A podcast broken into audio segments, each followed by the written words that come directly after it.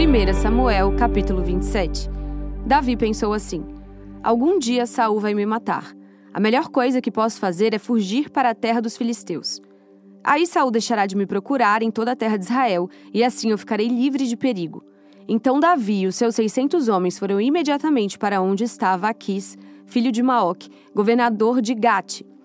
E Davi e os seus homens ficaram morando ali em Gate com as suas famílias.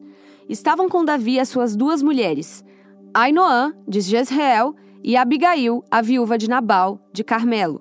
Quando Saul soube que Davi tinha fugido para Gate, deixou de procurá-lo. Davi disse a Aquis: Se você é meu amigo, me dê uma cidade pequena para eu morar nela. Não é preciso que eu fique morando com você na capital. Então Aquis deu a Davi a cidade de Ziclag. Por isso, até hoje, Ziclag pertence aos reis de Judá. Davi morou um ano e quatro meses na terra dos filisteus. Davi e os seus homens costumavam atacar os Jesuritas, os Gizitas e os Amalequitas, que viviam naquela região há muito tempo. Atacavam a terra deles desde Sur até o Egito. Matavam todos os homens e mulheres e tomavam as ovelhas, o gado, os jumentos, os camelos e também as roupas. Aí Davi voltava para Gate e Aquis lhe perguntava: Quem foi que você atacou hoje? E Davi respondia que tinha atacado o sul de Judá, ou a tribo de Jerameel, ou a terra dos queneus. Davi matava todos, homens e mulheres, para que ninguém voltasse a Gate e contasse o que ele e os seus homens faziam. Davi fez isso todo o tempo em que morou entre os filisteus. Aqui confiava em Davi e dizia: Ele é muito odiado pelo seu próprio povo, os israelitas, e por isso trabalhará para mim a vida inteira. 1 Samuel, capítulo 28. Algum tempo depois, os filisteus reuniram as suas tropas para lutar contra Israel. Então Aquis disse a Davi: Fique sabendo que você e os seus homens vão lutar ao meu lado. Claro que sim, respondeu Davi. Estou aqui para ajudar. Você vai ver o que eu sou capaz de fazer. Está bem, disse Aquis. Você vai ser o meu guarda pessoal por toda a vida. Samuel havia morrido e todos os israelitas haviam chorado a morte dele e o haviam sepultado na cidade de Ramá, onde ele tinha nascido. Saul tinha expulsado de Israel todos os médiums e adivinhos. Os soldados filisteus se reuniram e acamparam perto da cidade de Sunem. Saul reuniu os israelitas e acampou no monte Gilboa. Quando Saul viu o exército dos filisteus, ficou apavorado e perguntou a Deus, o Senhor, o que devia fazer. Mas o Senhor não respondeu nem por sonhos, nem pelo urim, nem através dos profetas. Então Saul ordenou aos seus oficiais: Procurem uma mulher que seja médium, e eu irei consultá-la. Em Endor há uma médium, responderam eles. Então Saul se disfarçou vestindo roupas diferentes, e quando escureceu, foi com dois dos seus homens falar com a tal mulher. Ele disse: Consulte para mim os espíritos e me diga o que vai acontecer. Eu vou dizer o nome de um homem e você vai mandar subir o espírito dele. A mulher respondeu: Com certeza você sabe o que o rei Saul fez. Ele expulsou de Israel os adivinhos e os médiums. Então por que é que você está tentando me pegar numa armadilha para que eu seja morta? Aí Saul jurou em nome de Deus, o Senhor: pelo Senhor, o Deus vivo, eu prometo que você não será castigada por fazer isso. Então a mulher perguntou: Quem é que você quer que eu faça subir? Samuel, respondeu ele. Quando a mulher viu Samuel, deu um grito e disse a Saul: Por que o Senhor me enganou? O Senhor é o rei Saul. Não tenha medo, respondeu o rei. O que é que você está vendo? Estou vendo um espírito subindo da terra, disse ela. Como é o jeito dele? perguntou Saul. É um velho que está subindo, respondeu ela. Ele está todo enrolado numa capa.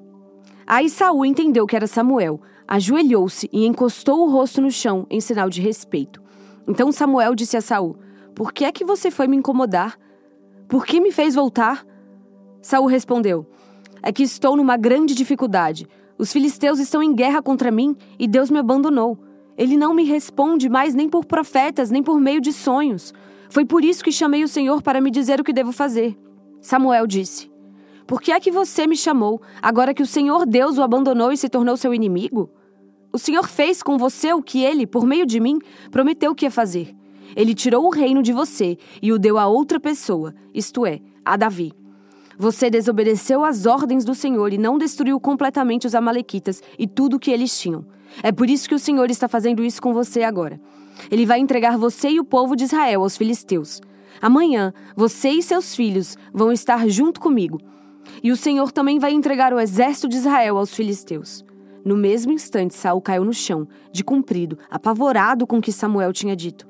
Ele estava fraco porque não tinha comido nada todo aquele dia e toda aquela noite. A mulher chegou perto dele e, vendo que ele estava apavorado, disse: Eu arrisquei a minha vida fazendo o que o senhor me pediu. Agora, por favor, faça o que estou pedindo. Deixe que eu lhe traga um pouco de comida. Coma alguma coisa para ficar forte e poder viajar. Saul recusou e disse que não ia comer nada. Mas os seus oficiais também insistiram para que comesse. Finalmente, ele concordou. Levantou-se do chão e sentou-se na cama. Então a mulher matou depressa um bezerro que estava sendo engordado.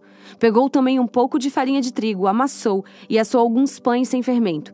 Aí colocou a comida diante de Saul e de seus oficiais e eles comeram. E naquela mesma noite foram embora. Salmos, capítulo 70. Ó oh Deus, salva-me. Ajuda-me agora, ó Senhor Deus. Que sejam completamente derrotados e humilhados aqueles que me querem matar. Que fujam, envergonhados, aqueles que se alegram com as minhas aflições. Que caiam na desgraça e fiquem cheios de confusão aqueles que zombam de mim que fiquem alegres e contentes todos os que te adoram, e os que são gratos pela tua ajuda, digam sempre: Como Deus é grande! Eu sou pobre e necessitado. Vem depressa em meu auxílio, ó Deus. Tu és a minha ajuda e o meu libertador. Não te demores em me socorrer, ó Senhor Deus. Romanos capítulo 15. Nós que somos fortes na fé, devemos ajudar os fracos a carregarem as suas cargas, e não devemos agradar a nós mesmos. Pelo contrário, cada um de nós deve agradar o seu irmão para o bem dele, a fim de que ele cresça na fé. Pois nem o próprio Cristo procurou agradar a si mesmo. Pelo contrário, como dizem as Escrituras Sagradas, as ofensas daqueles que te insultaram caíram sobre mim. Porque tudo que está nas Escrituras foi escrito para nos ensinar, a fim de que tenhamos esperança por meio da paciência e da coragem que as Escrituras nos dão. Que Deus, que é quem dá paciência e coragem, ajude vocês a viverem bem uns com os outros, seguindo o exemplo de Cristo Jesus. E isso para que vocês, todos juntos, como se fossem uma só pessoa, louvem ao Deus e Pai do nosso Senhor Jesus Cristo. Portanto, aceitem uns aos outros para a glória de Deus, assim como Cristo aceitou vocês. Pois eu lhes digo: que Cristo se tornou servo dos judeus a fim de mostrar que Deus é fiel, para fazer com que se cumprissem as promessas feitas por Deus aos patriarcas, e para fazer com que os não-judeus louvassem a Deus pela sua bondade. Como dizem as Escrituras Sagradas: Por isso eu te louvarei entre os que não são judeus, e cantarei louvores a ti. Elas dizem também: Vocês que não são judeus, alegrem-se com o povo escolhido de Deus. E dizem ainda: Todos os que não são judeus louvem o Senhor, que todos os povos o louvem. E também Isaías diz: Virá um descendente do rei Davi, filho de Jessé. Ele aparecerá para governar os que não são judeus, e eles terão esperança nele. Que Deus, que nos dá essa esperança, encha vocês de alegria e de paz, por meio da fé que vocês têm nele, a fim de que a esperança de vocês aumente pelo poder do Espírito Santo.